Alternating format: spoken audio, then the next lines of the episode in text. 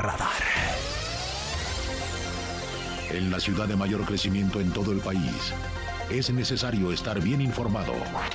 Radar 107.5 FM y Radar TV, Canal 71, la tele de Querétaro, presenta Radar News.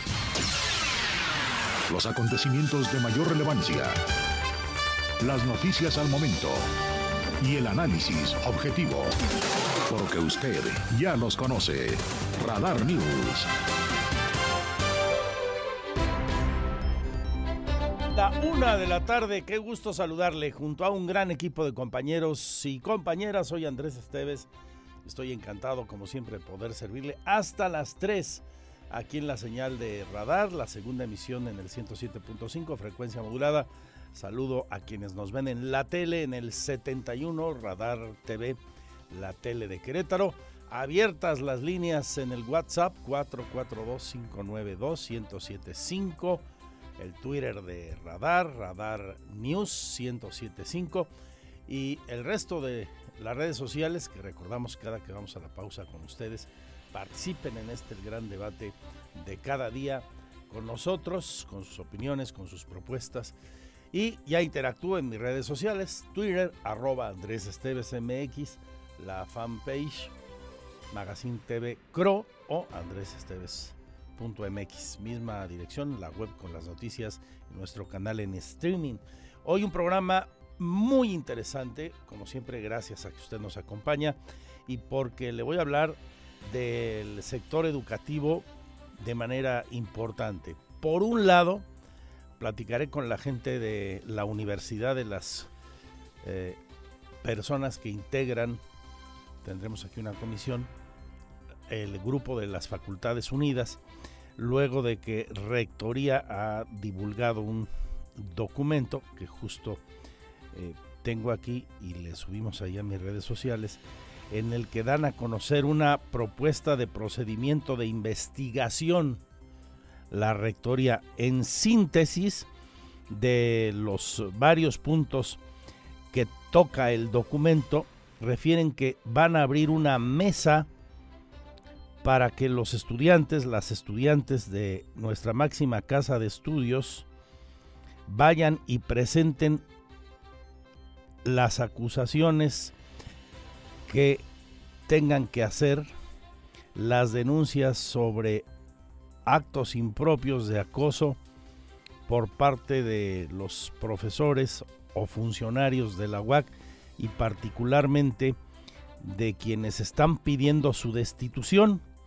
El periodo se establece para el día de mañana, que es jueves, y hasta el domingo el Programa Universitario de Derechos Humanos realizará el análisis jurídico de las acusaciones, integrando los expedientes con los elementos de prueba pertinentes, llamará a los aludidos para que pues tengan derecho a defenderse, manifiesten lo que a su interés les convenga, en síntesis, y el lunes próximo, que es día 24, esta misma área va a entregar las recomendaciones respecto a la existencia o no de probable responsabilidad de las que hayan sido señalados. Y en su caso, abriendo el periodo de investigación, pedirían licencia, licencia las personas involucradas.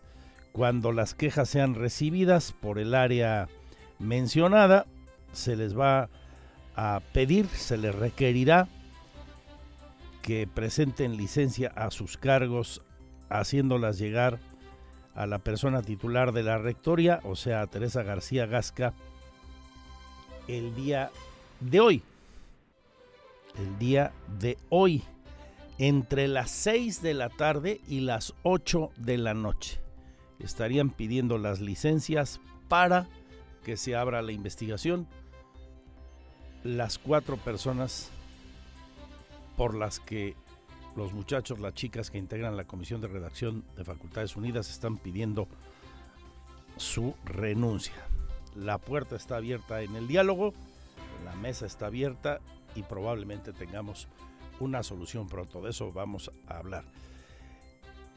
De la UCEBEC tengo temas interesantes en el sector educativo porque el día de hoy, hace apenas un rato, la Secretaría de Educación Pública Federal acaba de anunciar que no aplicará este 29 de octubre, no aplicará el programa piloto el Plan de Estudios para Preescolar, Primaria y Secundaria, sin que dice la nueva titular de la Secretaría, Leticia Ramírez Amaya, que esto represente una renuncia de la SEP a la defensa legal de ese nuevo plan de estudios.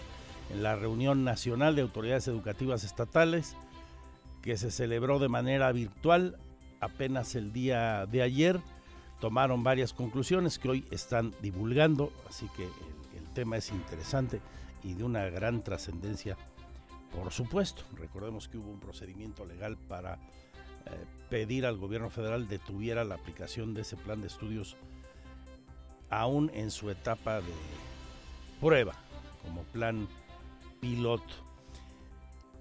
Eso de lo más importante, vamos a tener la segunda parte de la entrevista exclusiva con Enrique Burgos, el exgobernador de Querétaro, un hombre con una amplia carrera en la política, en la academia y en el ámbito legislativo, sin desperdicio, no se la pierda.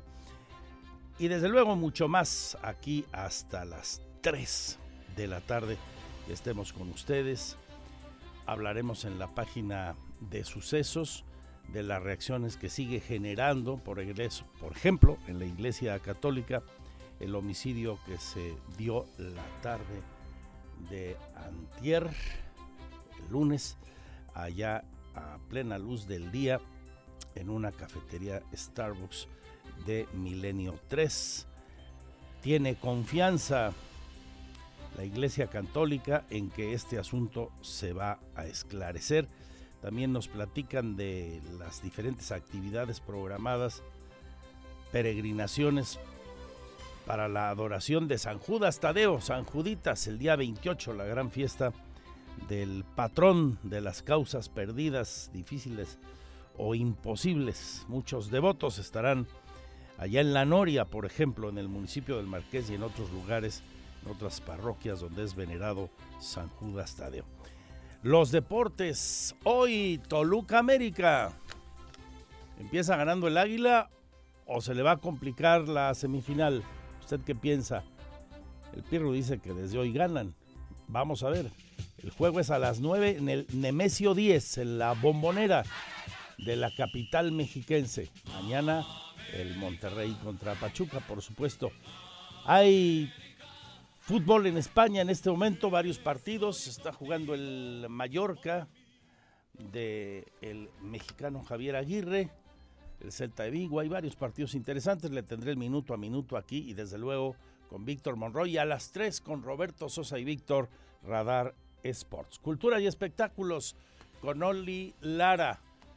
Pasó tiempo, pero finalmente se tiene ya fecha para la reposición del concierto que se pospuso tres días antes de que comenzara el confinamiento con motivo del COVID allá en el 2020. Uno de los conciertos más esperados en Querétaro, el de Dana Paola, que llegará recargada y con... Uf, está espectacular la chica y sus nuevos temas el próximo 3 de marzo. Ya se anuncia el concierto con nueva fecha y nuevo escenario. Y va a ser en la Plaza Santa María, será en el Auditorio Josefa Ortiz de Domínguez, de acuerdo a lo que anuncia la propia Dana Paola en sus páginas, seguida por millones de, de personas, tanto en Instagram como en, bueno, en todos lados la Dana, qué bárbaro, cantidad de gente la sigue. Esto es algo de lo mucho que le tendremos aquí hasta las 3.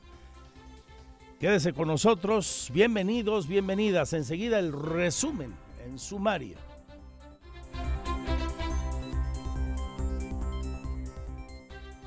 Porque siempre estamos cerca de ti. Síguenos en nuestras redes sociales. En Facebook, Radar News Querétaro. En Instagram, arroba Radar News 1075 FM. En Twitter, arroba Radar News 1075 Este es el resumen, lo más importante del día en Radar News. Es presentado por los más exquisitos platillos de comida tradicional mexicana de restaurante Hacienda Los Laureles. Confirma hoy el gobernador, habrá una tercera etapa en la obra de reingeniería de la 5 de febrero. Recordemos, la segunda arranca este fin de semana. La noche del 21-11 de la noche se cierran carriles centrales. Al día siguiente, 22, comienzan a derribar los primeros cuatro puentes. Esta tercera etapa continuará sobre la vialidad desde la intersección de Bernardo Quintana hasta Sombrerete y contempla la construcción de un eje confinado para el transporte público. La ejecución de esta tercera etapa se tiene prevista hasta el siguiente año, una vez que esté concluyendo la segunda por ahí de septiembre, octubre, de acuerdo al cronograma original. Y bueno, ya tenemos la tercera etapa de 5 de febrero, que es la etapa, sobre todo para el transporte público que llegue hasta Cerro del Tambor, que es la parte que me preocupa para el tema de infraestructura. Y de ¿Sería para el próximo año esa? Yo quisiera que fuera para el próximo año, pues estamos revisando bien temas de presupuesto, bien temas de cuánto costaría, cómo, cómo podría ser, en cuánto tiempo. Yo quisiera que fuera el próximo año para que no lastimemos más a la gente. Revisando los dineros, determinarán cuándo exactamente arranca esa tercera etapa. El proyecto para la intersección Bernardo Quintana hasta Sombrerete. Zonas altamente demandadas con una gran cantidad de circulación vehicular, especialmente transporte público. Y hablando de ello, recuerden, ya pasado mañana, que es día 21, concluye la convocatoria para poder acceder a la tarifa de dos pesotes solamente a los grupos para los que aplica estudiantes, personas de la tercera edad y gente con discapacidad. El viernes concluye esta etapa de registro. No deje pasar la oportunidad. Aquí nos explica el secretario de Desarrollo Social, el señor Dorantes. Llevamos alrededor de 15 mil eh, registros. Hasta el momento hay que recordar que hoy es la fecha de cierre de la convocatoria. Al término de la misma haremos las validaciones de las personas que solicitaron el beneficio y en cuanto terminemos de validar daremos el monto total. Todo listo para que este fin de semana arranque una edición más en Querétaro. Vuelve la México Cumbre de Negocios. La experiencia latinoamericana de la cumbre de Davos, por ejemplo, de la que ya hemos sido sede hace algunos años. Marco del Prete señala lo anterior. Recordemos la temática. Reconectar a México con un mayor crecimiento en un contexto global volátil del 23 al 25 de octubre.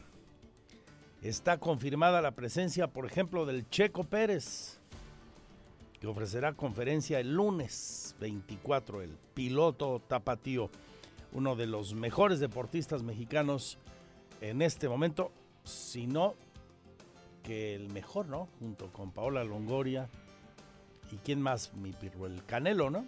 Serían nuestros tres tops a nivel mundial. Cada quien ponga a quien guste en primero, segundo y tercero, pero yo voy por ellos. La cumbre de negocios en Querétaro. Después de la declaratoria vendrá una, de la de- declaratoria inaugural vendrá una presentación del, del gobernador del estado como orador principal. Eh, después el lunes son, son cerca de 30 eh, encuentros, eh, 30 reuniones, algunas eh, conferencias magistrales, algunos otros serán encuentros este, o foros de, consulta y de discusión, algunas otras pláticas, eh, digamos, este, exposiciones por parte de los de las eh, participantes, son cerca de 70 eh, conferencistas, eh, que como digamos como eh, eh, uno de los oradores principales y hoy hoy pues es, es un, es un una persona de- de orgullo para, para México es Checo Pérez. Viene Checo Pérez el, el lunes Y ya se anuncia otro gran evento. Este será los días 19 y 20 de abril en el Querétaro Centro de Congresos, donde se reunirán exponentes destacados de el área de la innovación tecnológica para la industria, anuncia el CEO del evento, Luciano Matías Paya. Data Chain Summit nace de la necesidad de reunir en un solo lugar a la industria digital y a las empresas grandes y pequeñas que buscan optimizar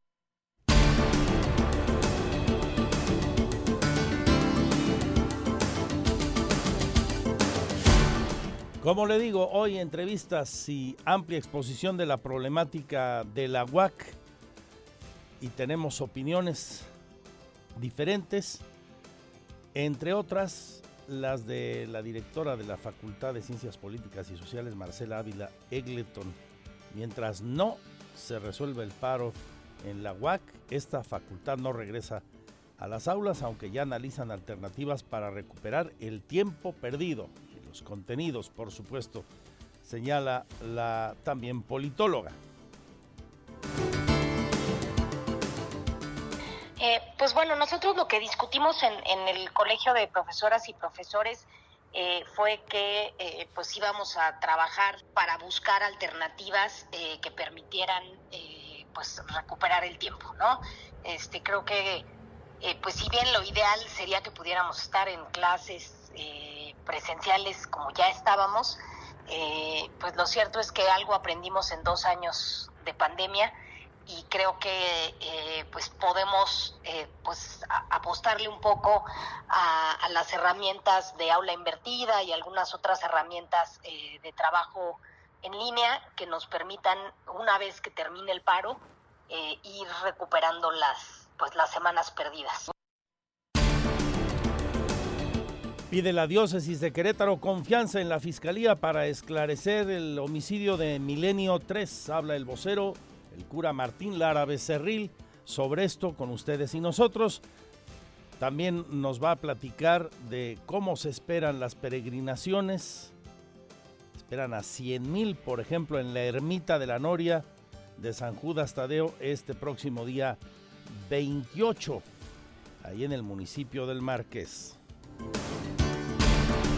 Y a propósito de la información de nuestros municipios, vamos a recorrer lo más importante de cuanto ocurre en ellos a lo largo del programa. Así que quédese con nosotros. Tendremos también la información económica y financiera. Efectos de la obra de la 5 de febrero se desploman las ventas a la mitad entre los giros de cantinas, bares y pulquerías también ahí les está pegando, dice Daniel Pérez Murillo, quien es el presidente de la asociación que reúne a esos giros. Buscará Querétaro Turismo en Colombia. A propósito de un evento que se va a realizar allá, nos habla de esto la nueva secretaria de Turismo del estado de Querétaro.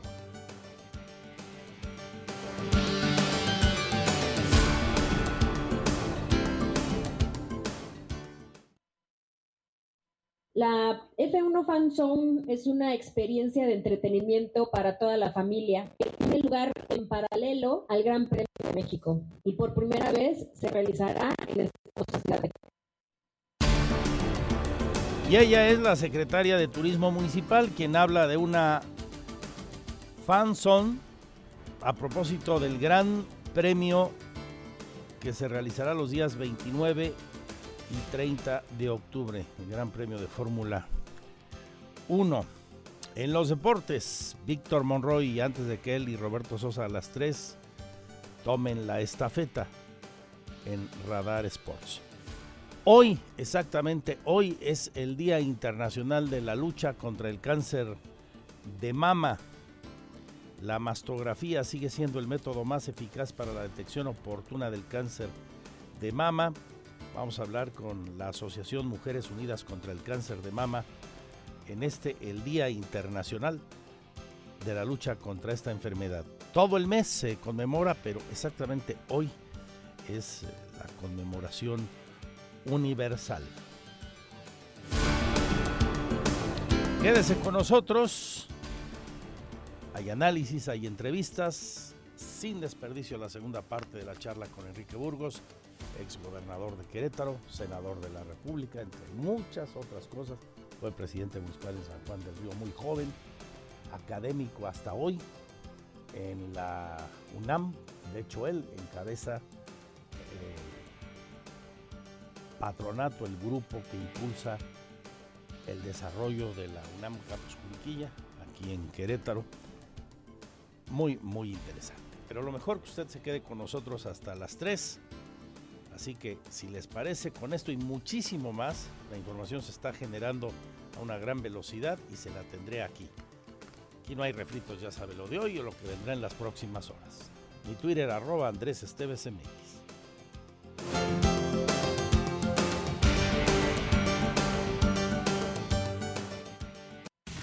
Este es el resumen, lo más importante del día en Radar News. En el ámbito de lo nacional, notas destacadas el día de hoy. El presidente habló de su conversación telefónica ayer con el señor Joe Biden. Dice que fue en los mejores términos López Obrador hago un pequeño prólogo. Fue muy buena eh, entrevista, muy buena la comunicación, muy afectuoso el presidente Biden, muy respetuoso, agradeciendo de las buenas relaciones que hay entre nuestros gobiernos. Hablamos del intercambio económico, comercial, hablamos de que México es el principal socio comercial de Estados Unidos, esto de acuerdo a los últimos datos, y todo en un ambiente, repito, de mucho respeto y afecto. Confirmó que va a visitar México, que vamos a llevar a cabo en México la cumbre de América del Norte. No se definió la fecha ni los días, el lugar. Voy a cometer una indiscreción nada más. Eh, invitamos también a la señora del presidente Biden, que es maestra y que lleva buena relación con mi esposa, Beatriz. Esto lo que dijo el presidente de la República. Y luego recaló a propósito del incremento de la violencia y a pregunta expresa sobre lo que está ocurriendo en algunos lugares del país, eh, Guanajuato, Zacatecas, Guerrero, que han estado especialmente violentos en los últimos meses y años. Y dijo, los fiscales estatales que no estén dando resultados deberían tener tantita vergüenza y renunciar. Y volvió por enésima ocasión a recalar contra el señor Samarripa del vecino Guanajuato. Nosotros no vamos a plantear una reforma. Yo creo que esto lo tienen que resolver las mismas autoridades locales y tener un poco de vergüenza, porque si ya llevan seis años y no hay buenos resultados, pues hay que tener dignidad y decir, ahí está mi renuncia, ya me voy. Regreso con los temas locales. La plática ahora con los integrantes de la Comisión de Redacción de Facultades Unidas de la UAC. ¿Cómo está el tema del paro y las propuestas que las partes han presentado? Y lo que parece inminente hoy por la tarde, habrían de pedir licencia al cargo mientras se desarrolla la investigación las cuatro personas por las cuales esta comisión ha pedido su renuncia.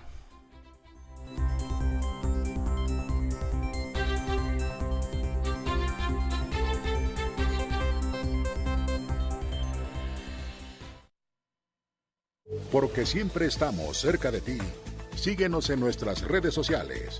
En Facebook, Radar News Querétaro. En Instagram, arroba Radar News 1075 FM. En Twitter, arroba Radar News 1075. Radar.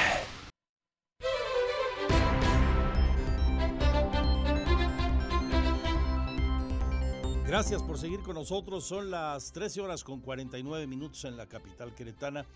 Y para quien nos ve en la tele, tengo el gusto de platicar y le cuento a quien nos escucha en el 107.5 en todo el centro del país con integrantes del Comité de Facultades Unidas de la UAC, las chicas y los chicos que están en paro en nuestra máxima casa de estudios desde hace ya 18 días, si llevo bien la, la cuenta. Saludo a Ingrid Mendoza, Regina Bielma, Ana Cruz, ¿cómo están?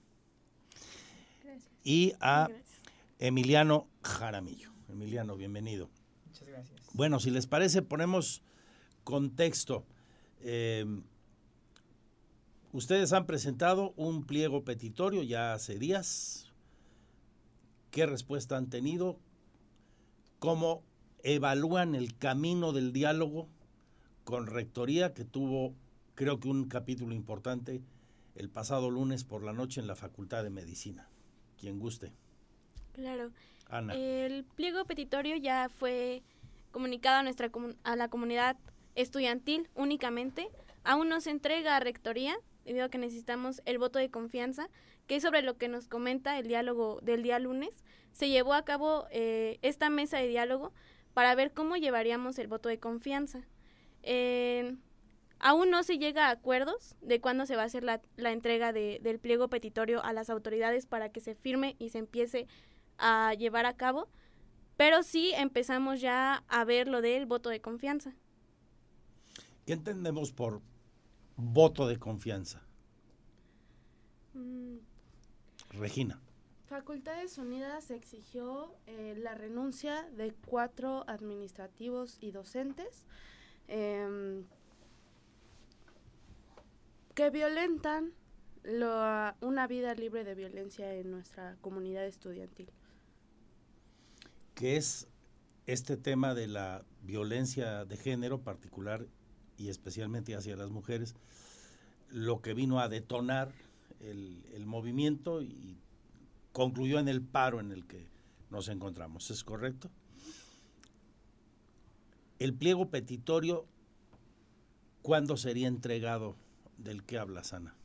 Eh, claro, el pliego petitorio aún no se tiene una fecha de entrega, ya que como le comento, aún se está viendo cómo se va a llevar a cabo el voto de confianza. El voto de confianza lo pedimos para saber que todo lo que pedimos en el pliego petitorio realmente se va a cumplir y no solo sea un documento más entregado, por lo que estamos esperando que se llegue a un acuerdo del voto de confianza y después entregar el pliego. ¿Qué diferencia hay entre ese pliego petitorio que aún no entregan formalmente uh -huh. y las exigencias que ya han planteado, que han hecho públicas? Claro, ¿se refiere a las renuncias, las exigencias? Sí, ¿hay algo más en ese pliego petitorio? ¿Es de esperarse? ¿O básicamente contiene lo mismo y es darle solo formalidad?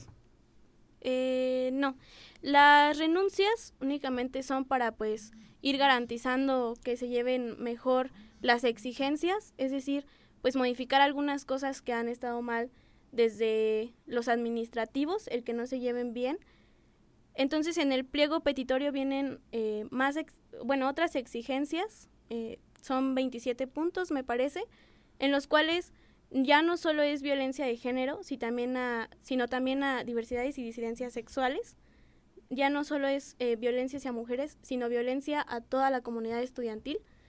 Y se, pues sí, se piden protocolos, eh, que haya pues un mejor acompañamiento. De este pliego petitorio que no se ha entregado formalmente porque están esperando el voto de confianza, voto de confianza ¿ya conoce Rectoría, ya conocen las autoridades su contenido o todavía no? Ah. Adelante, Ingrid Mendoza. Sí, bueno, o sea, desde que se hizo público la comunidad estudiantil, eh, ¿sí, ¿sí, se escucha? Ah, gracias. Este, pues digamos que ya es público, más uh -huh. no quiere decir que quiere decir que ya esté haya como firmado. Es oficial. Ajá. Entonces, este, pues, pues sí, o sea, esta parte de que solamente estaba dirigido a, hacia cierta población y no se incluía a toda la comunidad, ¿no? Entonces también es esta parte de, también, eh, pues una eh, reestructuración ahorita que está en el estatuto orgánico, también incluimos esta parte, porque de nada, de nada nos, nos sirve, ¿no? Como que solo sea superficialmente, sino que algo que prevalezca por... por de lo que pasó el lunes en la reunión con, con la rectora en la Facultad de Medicina, ¿Qué valoración tienen ustedes? Eh, eh, el Comité de Facultades Unidas, observan de cara a esto que ustedes denominan el, voto de confianza, una buena actitud, hay en eh, su opinión ánimo de rectoría para solucionar la problemática? ¿Qué les quedó después del encuentro?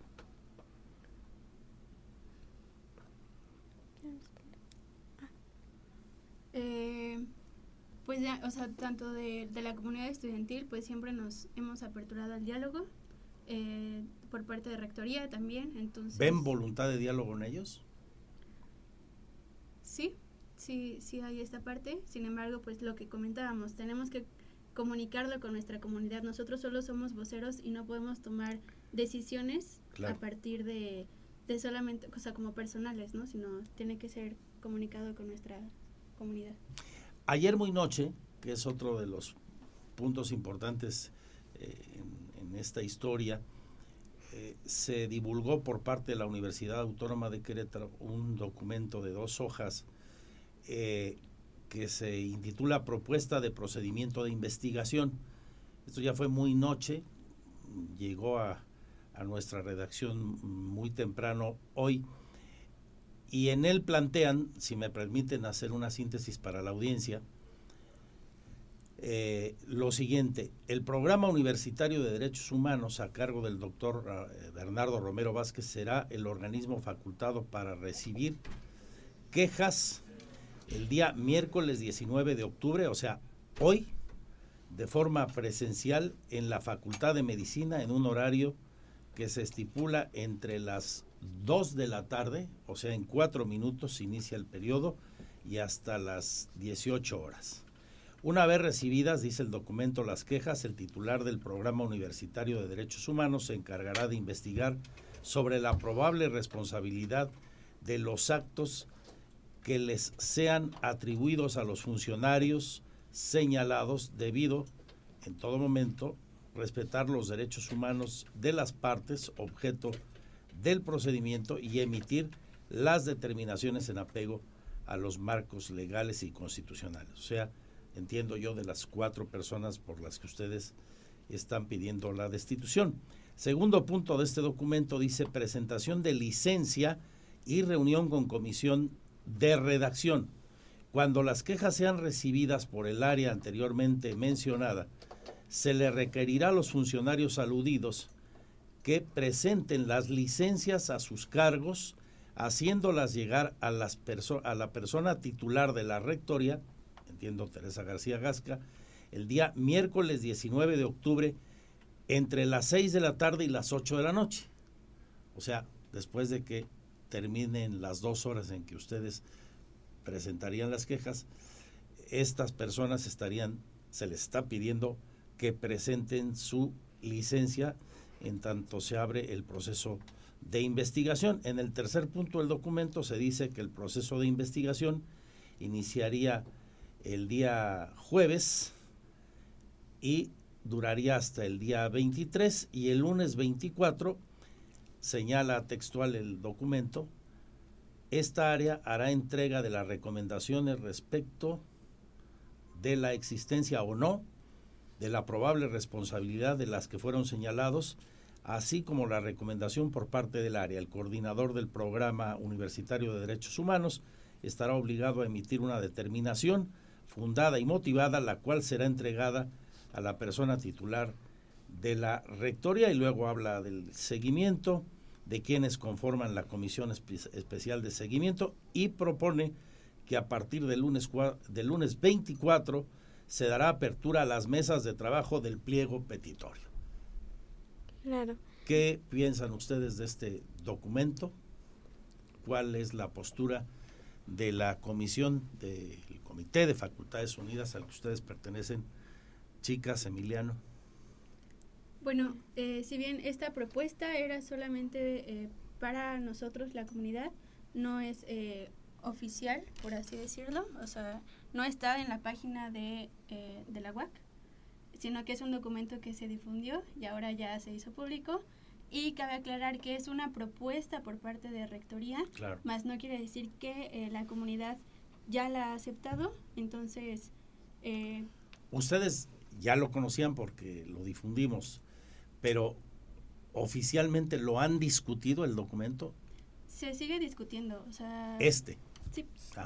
Eh, se, se, socializó, ayer ya se envió muy tarde, entonces se socializó en nuestras comunidades en la noche y se siguen discutiendo puntos para saber si vamos a realizar alguna contrapropuesta o pues estamos trabajando todavía en ello. No lo han aceptado aún, pero tampoco lo han rechazado. Es correcto. Recordar que nosotros somos voceros de la comunidad estudiantil. Eh, la rectoría se comprometió a emitir esta propuesta por medio de nuestros correos em, de Facultades Unidas el 18 de octubre. El día en la mañana se mandó aproximadamente a las 5 de la tarde y lo discutiremos con nuestra comunidad estudiantil y se está socializando. Este asunto a lo largo del tiempo que, que lleva el paro no es un tema nuevo. He comentado con esta audiencia, les platico. Eh, me parece que llegó un elemento como se dice en términos coloquiales, la gota que derramó el vaso. Y, después del hartazgo vino la reacción y vino el paro.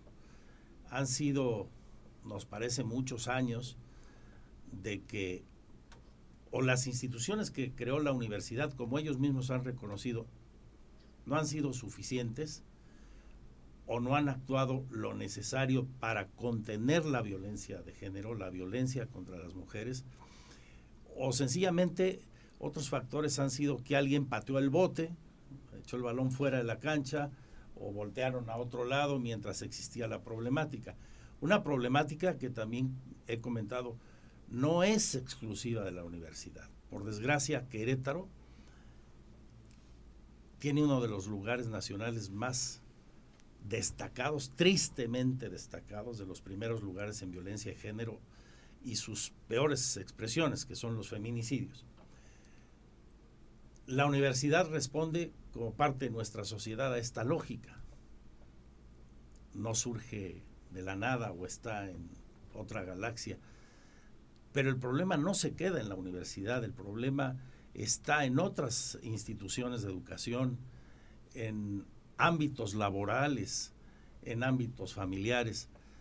Eh, ojalá que este movimiento, cuyo origen más que legítimo está sacudiendo a la sociedad, le repito a nuestra audiencia, lo comparto con ustedes, chicas, chicos, eh, nos deje algo de fondo, que nos transforme como sociedad. Basta ya de este tipo de agresiones, basta ya de que esto ocurra y que en el ámbito en el que se desarrolla sin que factores externos los vayan a afectar a las partes, lleguen a una solución. De verdad, ojalá que, así ocurra y haya voluntad de todos ustedes y de rectoría y del conjunto de la sociedad, porque esto va, otra vez subrayo, mucho más de nuestra máxima casa de estudios. Eh, quisiera pedirles una opinión o un comentario ¿Qué le quieren decir a la comunidad de Querétaro? Los micrófonos están abiertos para lo que ustedes gusten expresar. Sí, claro. Eh, justo como lo comenta, eh, no es un problema que solo se dé en la Universidad Autónoma de Querétaro. Eh, la violencia de género es algo que ha existido desde hace muchos años. Igual a nosotros nos hace sentir bien el saber que así como nos han inspirado otros movimientos estudiantiles, alzar la voz también nosotros seamos una inspiración para más universidades y bachilleres, todas las instituciones, para que empiecen a alzar la voz y se hagan pues mejores protocolos para erradicar con esta violencia que se está llevando. Que no solo se quede nuestra universidad autónoma, sino también todos se unan, unamos fuerzas, que todos estemos juntos en esto, porque se habla de todo un Estado, no solo de una institución, de todo un país, de todo el mundo, y que todos todos se unan, alcen la voz y vayamos por un mejor futuro. Que tomemos conciencia, ¿no? Eh, gracias, eh, Ana Cruz. Regina Bielma, ¿algo que quieras expresar? Quiero invitar a toda la sociedad a que sigan nuestras redes sociales, ya que ahí emitimos todos nuestros comunicados. Queremos alzar la voz, lo estamos haciendo, no vamos a dejarnos llevar por una por un comité, por un por la rectoría de que nos deje silenciados. Estamos trabajando en conjunto con toda la comunidad estudiantil, con la escuela de bachilleres, recordando que somos más del 40% de la comunidad universitaria. Tú perteneces a bachilleres, ¿verdad? Yo pertenezco a bien. Este, Ingrid Mendoza, tu comentario, si eres tan gentil o reflexión. Gracias. Pues recordemos que la violencia es estructural eh, y que bueno, este es un gran paso para, para que nuestras voces hagan eco eh, desde la individualidad y pasar a una colectividad. Y también agradecer a, a la sociedad civil, a nuestros padres de familia por su apoyo y creo que eso sería todo. Emiliano, tú casi no has hablado. Danos tu comentario final. Gracias. Este, sí, eh, primeramente también agradecer a la comunidad estudiantil de, de, la universidad porque hemos resistido y seguiremos resistiendo. Eh, de igual manera a los padres de familia y a la sociedad civil y también hacer una invitación a todos los estudiantes de, cualquier comunidad, eh, ya sea de, de, escuelas privadas o públicas, que no tengan miedo, no tengan miedo a, a exigir la justicia, ¿no? Que tanto se ha perseguido y tanto se ha condenado en estos tiempos actuales, ¿no? Sigamos luchando por la justicia porque el momento que dejemos de, luch de luchar por la justicia, pues perdemos nuestra humanidad. Un, una pregunta final.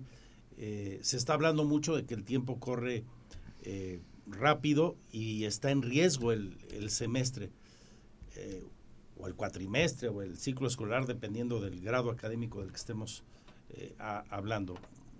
¿Ustedes no están inquietos, no están inquietas por este riesgo?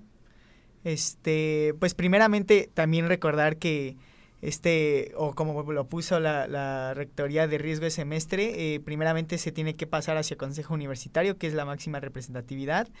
Eh, y no creo que, que, esté en riesgo el semestre, ya que, pues, aunque llevamos bastantes días, no, es lo, no son los suficientes días para perder un semestre, ¿no? Recordemos también históricamente otros paros estudiantiles, como la UNAM, que duró un año y no dio por perdido eh, estos semestres, ¿no? Creo que se pueden recuperar y se pueden ver más opciones para que no se pierda el semestre. Eso creo que es una medida bastante, pues, exagerada por parte, de, o ese comentario por parte de la rectoría de, o de, de, de, decir que es el riesgo de semestre. Muy bien, pues ahí están sus puntos de vista. Yo me quedo con varias cosas destacadas. Una de ellas, eh, que se observa voluntad de las partes para llegar a una eh, conclusión a esta problemática y que los veo, las veo muy decididas a aportarle a la UAC y a la sociedad de Querétaro un mensaje fundamental. Es imperativo detener la violencia en cualquiera de sus expresiones. Muchas gracias, chicas, chicos. Y gracias. para gracias. concluir este segmento nada más, eh, ya está por ahí eh, la información, algo que comentó hoy la directora de la Facultad de Ciencias Políticas, justamente sobre esto último que estábamos platicando y ella reitera su postura de que mientras no se resuelva el paro, no habrá clases, al menos en su facultad, y que ya analizan alternativas para recuperar tiempo y contenidos. Mientras no se resuelva el paro estudiantil en Aguac, la Facultad de Ciencias Políticas y Sociales no regresará a las aulas, aunque ya analizan las alternativas para recuperar el tiempo y los contenidos, afirmó la directora de la Facultad de Ciencias Políticas y Sociales, Marcela Ávila Egletón. Eh, pues bueno, nosotros lo que discutimos en, el Colegio de Profesoras y Profesores eh, fue que eh, pues íbamos a trabajar para buscar alternativas eh, que permitieran pues recuperar el tiempo, ¿no? Este, creo que pues si bien lo ideal sería que pudiéramos estar en clases eh, presenciales como ya estábamos, eh, pues lo cierto es que algo aprendimos en dos años de pandemia y creo que eh, pues podemos pues a, apostarle un poco a, a, las herramientas de aula invertida y algunas otras herramientas de trabajo en línea que nos permitan, una vez que termine el paro, eh, ir recuperando las, pues las semanas perdidas. La académica dijo que se espera que ambas partes logren un acuerdo para restablecer las clases en el menor tiempo posible, mientras que la movilización estudiantil sentará un precedente para las relaciones entre estudiantes, docentes y personal administrativo al interior de la máxima casa de estudios del Estado. Para Grupo Radar, Alejandro Payán.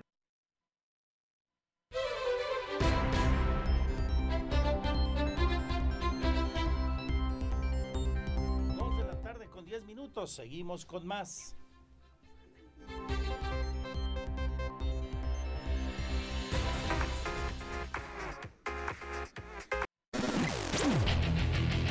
Goles, estadísticas, pasión, victorias, empates, derrotas y todo lo que acontece en el mundo deportivo con Víctor Monroy en Radar Sports.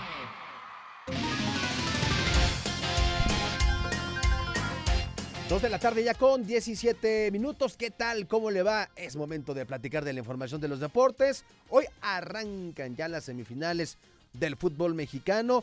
El eh, primero de dos partidos para el Toluca y para el América, que será en el estadio Nemesio 10 a las 9 de la noche con 6 minutos. Los dos que, bueno, pues llegan con eh, las mismas aspiraciones. El equipo de Toluca pues tendrá que luchar contra un América que está siendo efectivo, que gana, gusta y golea además y que bueno pues evitará pues ser un equipo que fracase ante el equipo ante el cuadro azul crema. Así que pues el Toluca dirigidos por Nacho Ambriz estarán enfrentando a las Águilas del América cuya dirección técnica de Fernando El Tan Ortiz pues ha roto esquemas y ha eh, superado y ha hecho que los aficionados se ilusionen, se emocionen de este paso que lleva el equipo americanista. Así que hoy, a las 9 con 6 minutos, el primero de estos partidos de semifinales. Mañana, recuerde usted, también a la misma hora, 9 de la noche con 6 minutos, Pachuca en contra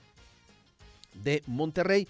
Y bueno, pues de esta manera también ya estará eh, pues eh, cumpliéndose con lo que representan los juegos de ida. Acuérdese que me preguntaban, oye, hay este, ventaja con el tema del gol de visitante. No, no existe gol de visitante desde la apertura 2021. Esto desapareció, así que si ya para el partido de ida y vuelta terminan empatados en el marcador global, pues la, el, equipo que avanza es el que esté mejor posicionado. Por ende, tanto el conjunto de Monterrey como las Águilas del América, pues en caso de que terminaran empatados en el global, serían los que estén avanzando a la fase de eh, final, a la fase decisiva.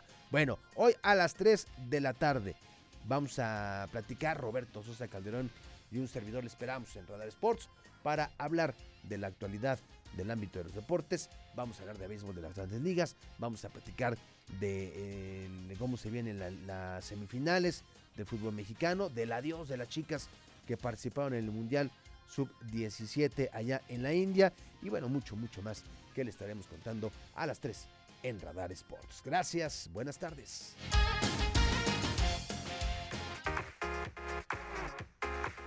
¿Ya conoce usted el Polideportivo San Pedro Mártir? Es una infraestructura nueva, ubicada en la zona norponiente del municipio de Querétaro. Es un espacio ideal para realizar actividad física de manera personal o con toda la familia, para que juntos se acerquen al deporte y puedan disfrutar de una vida más activa y más sana. El polideportivo ya está abierto y cuenta con instalaciones de primer nivel como alberca semiolímpica, sala fitness para realizar cardio, hay clases grupales y además hay alberca de hidromasaje. Así que las inscripciones ya están abiertas.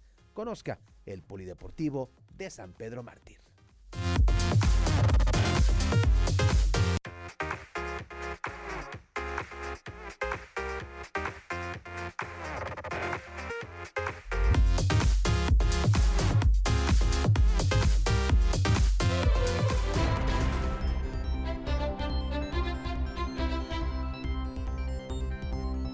La tarde con 21 minutos. Me da mucho gusto saludar al titular de la UCEBEC, el maestro Raúl Iturralde.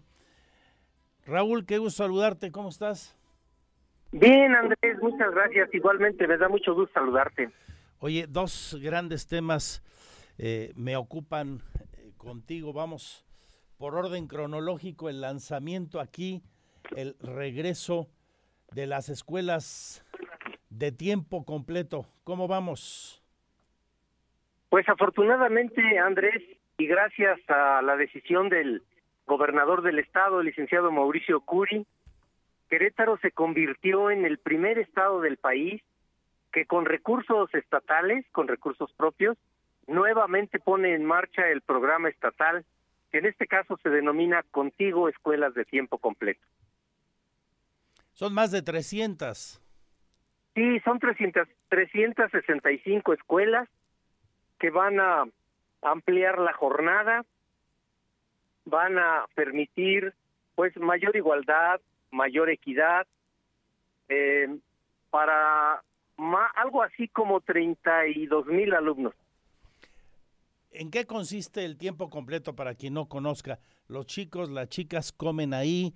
¿Qué eh, horarios manejan? ¿Cómo funciona, Raúl? Bueno, um, el, horario se incrementa en dos horas diariamente.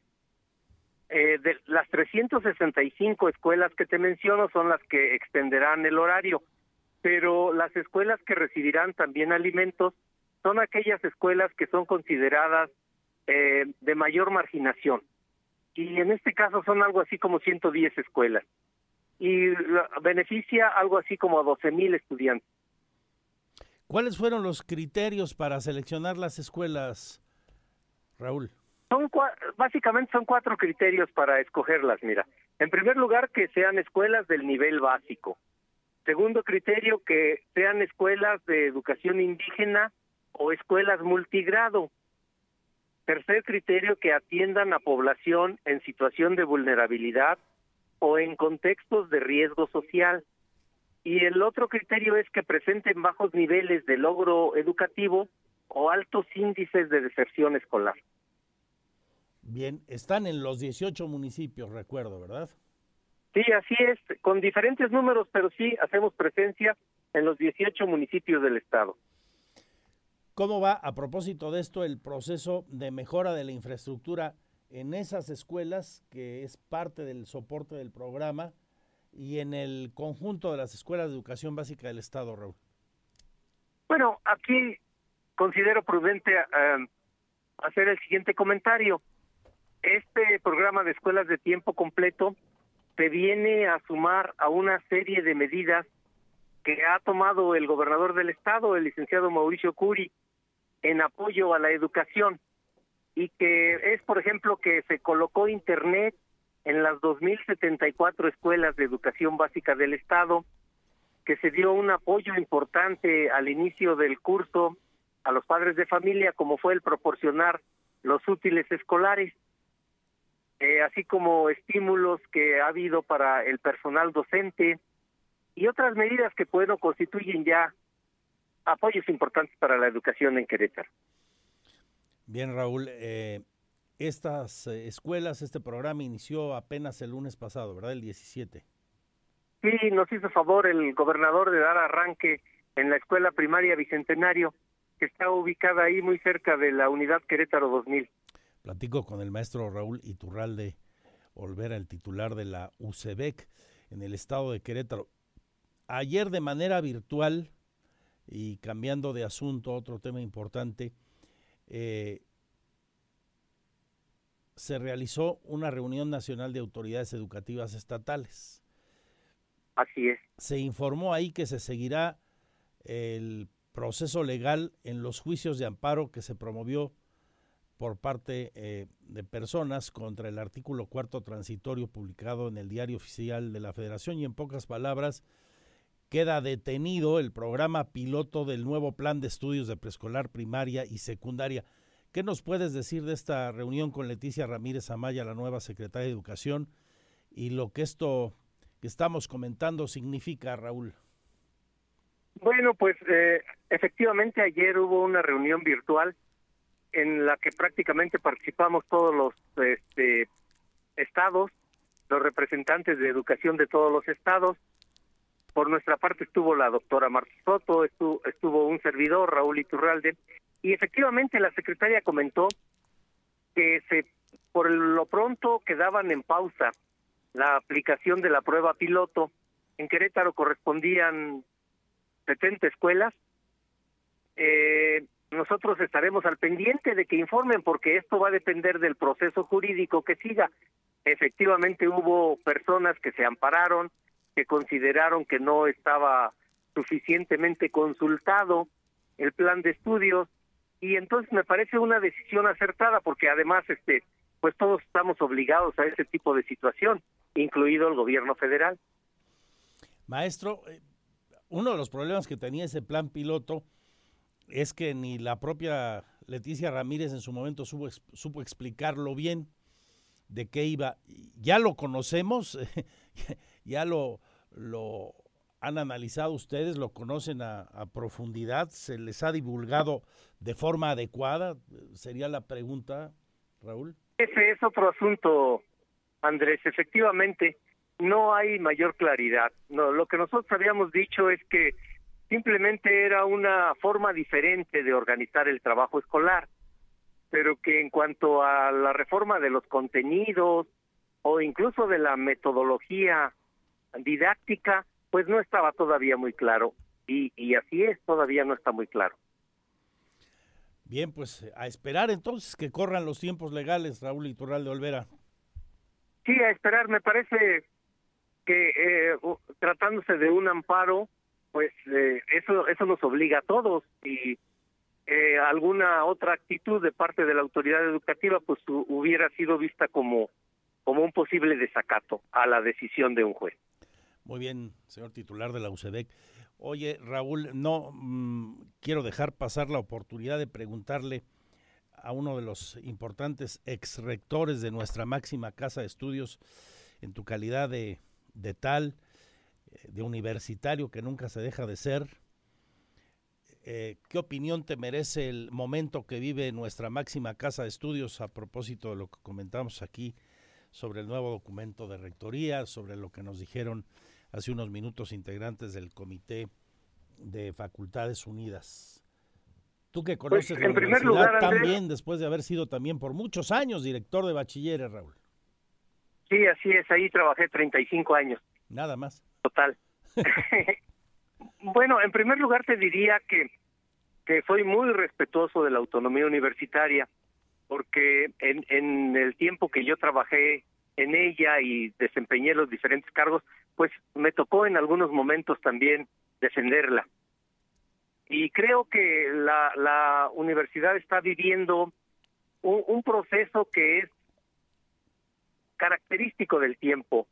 La universidad y las escuelas son un reflejo de la sociedad, pero también comentarte que los universitarios a lo largo de la historia de la universidad hemos enfrentado problemas de nuestro tiempo, como los enfrentó el licenciado Álvaro Arriola, el licenciado Rogelio García y toda una generación de destacados universitarios para el movimiento que derivó en la conquista de la autonomía. Y eh, cuando otras situaciones, cuando el problema del 8 de mayo de 1980, que, eh, y siempre, siempre la comunidad universitaria ha mostrado madurez, ha mostrado entereza, para llegar a acuerdos, ponerse de acuerdo y resolver los problemas que le van tocando. Y esta no tiene por qué ser la excepción. Yo tengo plena confianza en que la comunidad universitaria se pondrá de acuerdo, saldrá de esta y recuperará no solamente eh, el tiempo, sino que se fortalecerá en beneficio de, la mejora académica. Y, y, que desde ahí, como ha ocurrido en tantas veces también, Raúl, eh, se mande un mensaje, se deje una huella a la sociedad, porque este movimiento legítimo que ha movido al paro no es exclusivo de la UAC, es parte de una expresión lamentable de nuestras sociedades y hay que parar con ello. Son signos de nuestro tiempo y, y la, la sociedad nunca para, está evolucionando siempre. Así es que en diferentes tiempos, diferentes problemáticas, pero confío plenamente en, la madurez y en la fortaleza de la comunidad universitaria. Te mando un abrazo, maestro, que estés muy bien, Raúl.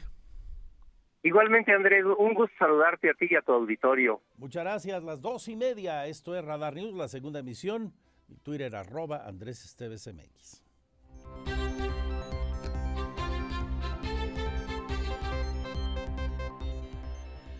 Porque siempre estamos cerca de ti.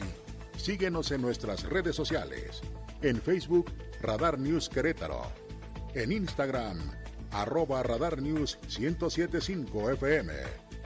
En Twitter, arroba Radar News 1075. 19 de este nuevo mes de octubre. Octubre, el mes de la lucha contra el cáncer de mama. Y hoy, exactamente el Día Internacional de esa intensa lucha, platicamos a propósito con la Asociación Mujeres Unidas contra el Cáncer de Mama.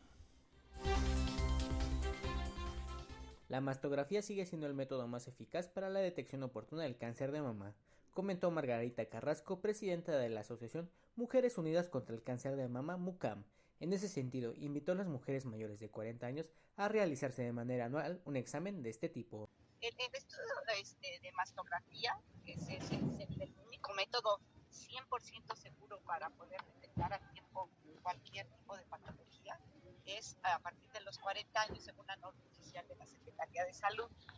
Eh, el autoexamen mamario, que es que tenemos que hacer de manera rutinaria una vez al mes, 10 días después de nuestra menstruación, es para ver si, si tocamos algún, alguna bolita, si observamos cualquier cambio importante en la mama, que inmediatamente si, si nosotros vemos esto, pues acudir al médico para que él ya sabrá lo que hay que hacer.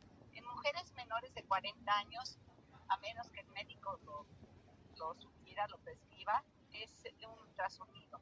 Pero... MUCAM ayuda con la difusión de información para la prevención del cáncer de mama, que de acuerdo a su presidenta, sí se puede observar un aumento con las detecciones de esta enfermedad. Por ello señala que siempre se deben de hacer los tocamientos mensuales en los senos para detectar posibles cambios en las glándulas mamarias. La Secretaría de Salud este año ha realizado 8.900 mastografías y reportó 58 decesos por este cáncer. Para Grupo Radar, Diego Hernández. Este fin de semana comienza el día 23, que es domingo, una edición más de la México Cumbre de Negocios. Querétaro regresa como sede de este evento de los negocios, el encuentro de economía y finanzas más importante de América Latina. Nos habla de ello el secretario de Desarrollo Sustentable, Marco del Prete. Todo listo, nos dice, para que comiencen las actividades en el centro de congresos, inaugura el evento el gobernador. Entre las actividades destacadas el lunes aquí el Checo Pérez. Después de la declaratoria vendrá una, de la declaratoria inaugural vendrá una presentación del, del gobernador del estado como orador principal. Eh, después el lunes son, son cerca de 30 eh, encuentros, 30 eh, reuniones, algunas conferencias magistrales, algunos otros serán encuentros este, o foros de, consulta y de, discusión, algunas otras pláticas, digamos, este, exposiciones por parte de los de las participantes, son cerca de 70 conferencistas, que como, digamos, como eh, uno de los oradores principales y hoy, hoy pues es, es, un, es un, eh, una persona de, orgullo para, para, México, es Checo Pérez, viene Checo Pérez el, el lunes. Y analizamos eh, las inquietantes estadísticas y datos que revela el Índice Global de Impunidad en México, elaborado por la reconocida Universidad de las Américas de Puebla que nos ubica en el quinto lugar de las entidades con mayor impunidad. No se castigan los delitos. Mucho por hacer en la Fiscalía y demás. Diego Hernández. En el Índice Global de Impunidad México 2022, hecho por el Centro de Estudios de Impunidad y Justicia de la Universidad de las Américas de Puebla, ubicó al estado de Querétaro en quinto lugar de las entidades con mayor índice de impunidad, con 63.65 puntos, Querétaro ocupó esta posición solo por debajo de estados como Puebla, Veracruz, Baja California y el Estado de México, que son las principales entidades federativas con mayor impunidad en sus territorios. Asimismo, el estado ocupa el lugar 14, donde el delito de homicidio queda impune con 33.02 puntos. Tlaxcala en este rubro fue la entidad con la posición más alta, donde este ilícito pareciera que no se le da un proceso de justicia adecuado. 60.08 puntos fue el promedio nacional de impunidad, es decir que Querétaro está 3.6 puntos arriba de la media que tiene el país. En el índice de 2018 el estado estaba en la posición 16 y en el 2016 en la posición 10. Finalmente, el documento arroja que el 0.25% de los reclusos en Querétaro no tiene una sentencia de primera instancia. Para Grupo Radar, Diego Hernández. Porque siempre estamos cerca de ti. Síguenos en nuestras redes sociales. En Facebook, Radar News Querétaro. En Instagram, arroba Radar News 1075 FM. En Twitter, arroba Radar News 1075. Radar. La entrevista, Radar News.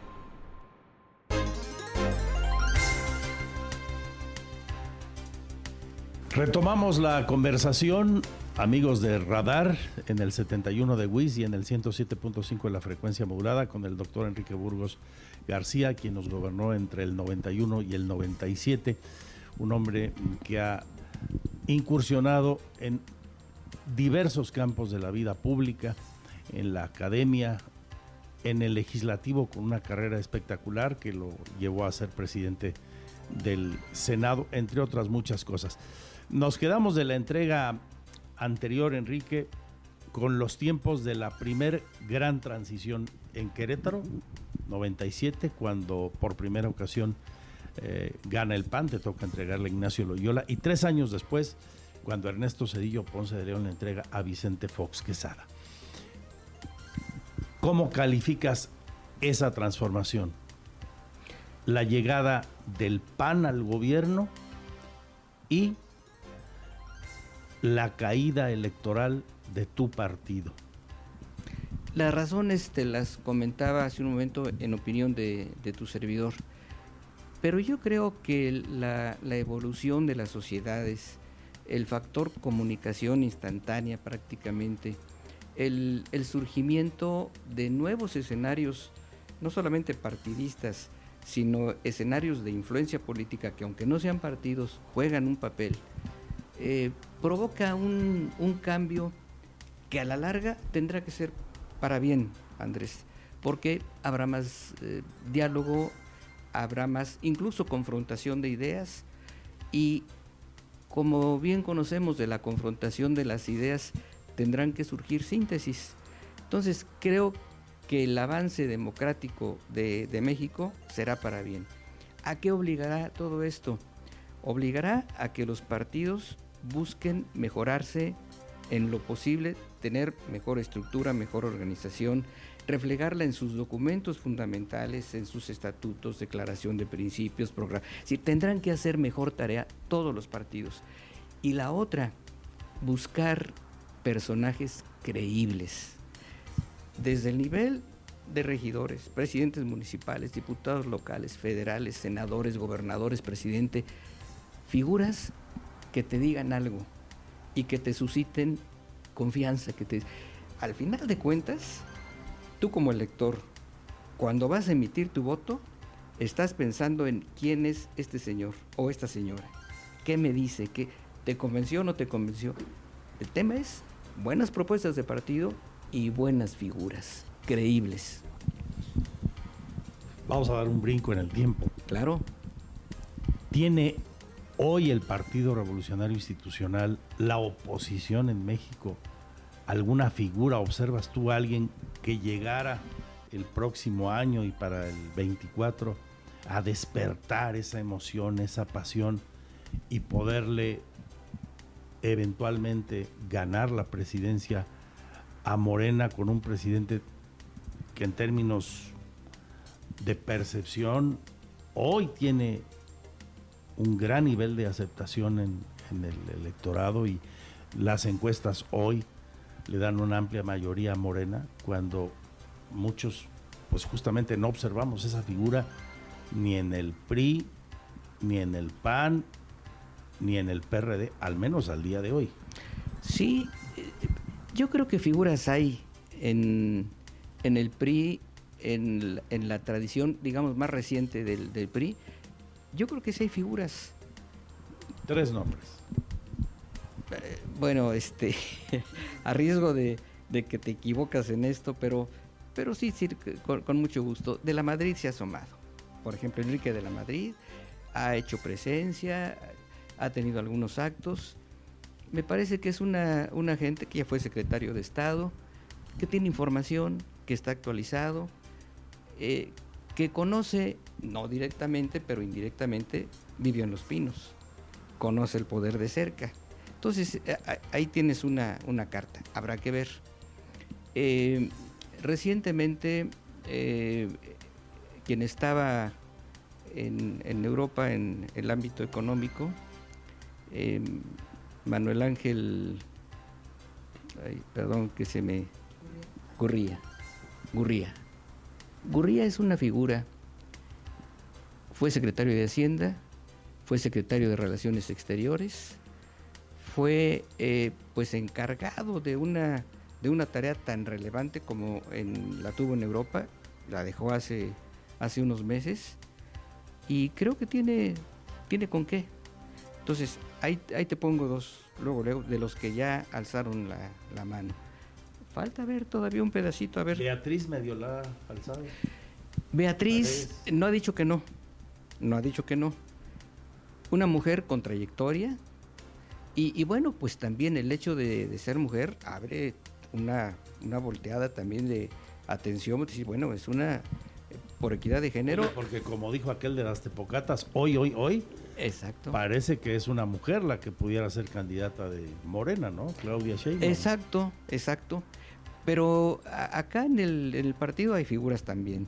Está Sauri de Yucatán, pero hablábamos de, Beatriz Paredes, fue gobernadora, fue líder del PRI, eh, dirigente senatorial, dirigente de, de Ahora, ¿A esos nombres les alcanza para competir a ese nivel?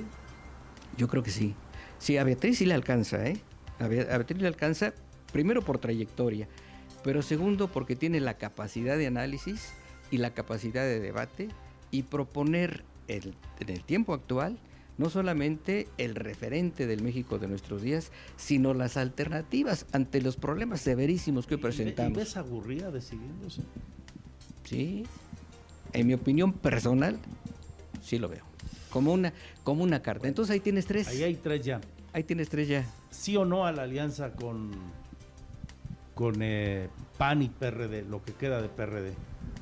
Sí, en mi opinión sí debe, haber alianza, eh, porque las condiciones, yo creo que las del PAN, no me meto en sus perspectivas, las del PRD y las del propio PRI, creo que obligan a una, a una alianza. Eh, estratégicamente sería necesario. Lo ideal sería que cada partido tuviera lo suyo, pero la política es de realismos la, política es de objetividad y decir, aisladamente les alcanza, yo creo que no. Entonces, la alternativa, ¿cuál sería? Te repito, con realismo, una coalición de partidos, sí a la alianza. Una alianza que hoy, por el debate sobre la militarización en el país, está en riesgo, o porque Alejandro Moreno, dicen algunos, quiere salvar el pellejo y ya se echó a los brazos del presidente de la República. ¿Cómo ves esto último? Mira, eh, efectivamente eh, hay muchas voces que no están, no están a gusto, no están contentas. Yo creo que el, el presidente en turno del partido debe tener con mucha claridad dos referencias. El presidente del partido no es el partido. El prismo no es el presidente del partido el prismo tiene su propio peso, su propia convicción y creo que tomará sus propias decisiones. Hay perspectiva, yo no sé si se haga, pero perspectiva de que en diciembre haya una Asamblea Nacional. tendrá, tendrán que tomarse medidas, no hablo de, relevos, no, pero, pero sí de conductas. Las conductas deben ser puntuales y claras. Ningún presidente del partido puede sentirse dueño del partido. Ninguno, ni antes ¿Debiera irse en diciembre Alito Alejandro Moreno o cumplir su periodo? Mira, estatutariamente eh, su, su periodo termina hasta el 24.